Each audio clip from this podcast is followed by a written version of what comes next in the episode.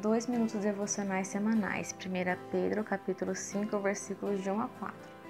Depois de exortar e encorajar os cristãos perseguidos e confusos a resistirem na fé, Pedro inicia o último capítulo instruindo os líderes da igreja da dispersão, os presbíteros. Com toda certeza, ao iniciar a exortação, Pedro se lembrou das palavras de Cristo Jesus para ele próprio: Pastorei as minhas ovelhas. Fato registrado no último capítulo do Evangelho de João. E sabiamente iniciou da mesma forma, aconselhando os presbíteros a cuidarem do rebanho que lhes estava confiado.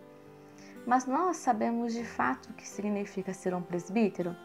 A palavra presbítero pode ser substituída pela palavra pastor aquele que ensina, que conduz, que lidera a congregação por meio do ensino da palavra, da intercessão pelas ovelhas e coordena no tocante aos assuntos da igreja.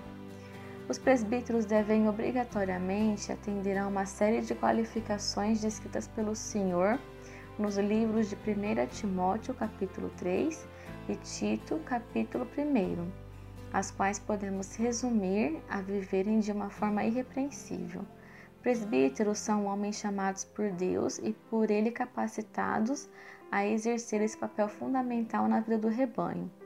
Tal é a sua importância e também a sua responsabilidade que o Senhor confiou as suas ovelhas a estes servos, para que delas cuidem, fortalecendo as fracas, protegendo as vulneráveis, corrigindo as que andam errado e repreendendo em amor as trabalhosas.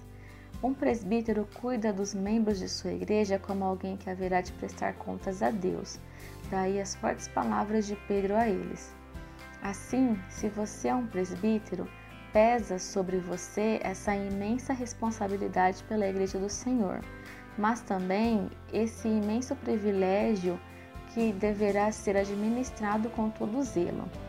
Aos que não são líderes da igreja, esse trecho nos serve de paradigma para avaliar os que estão à nossa frente, tão rigidamente quanto Paulo, mas com igual amor fraterno, carinho e orações, pois estes homens foram instituídos por Deus para o bem da Igreja e a glória do seu Senhor.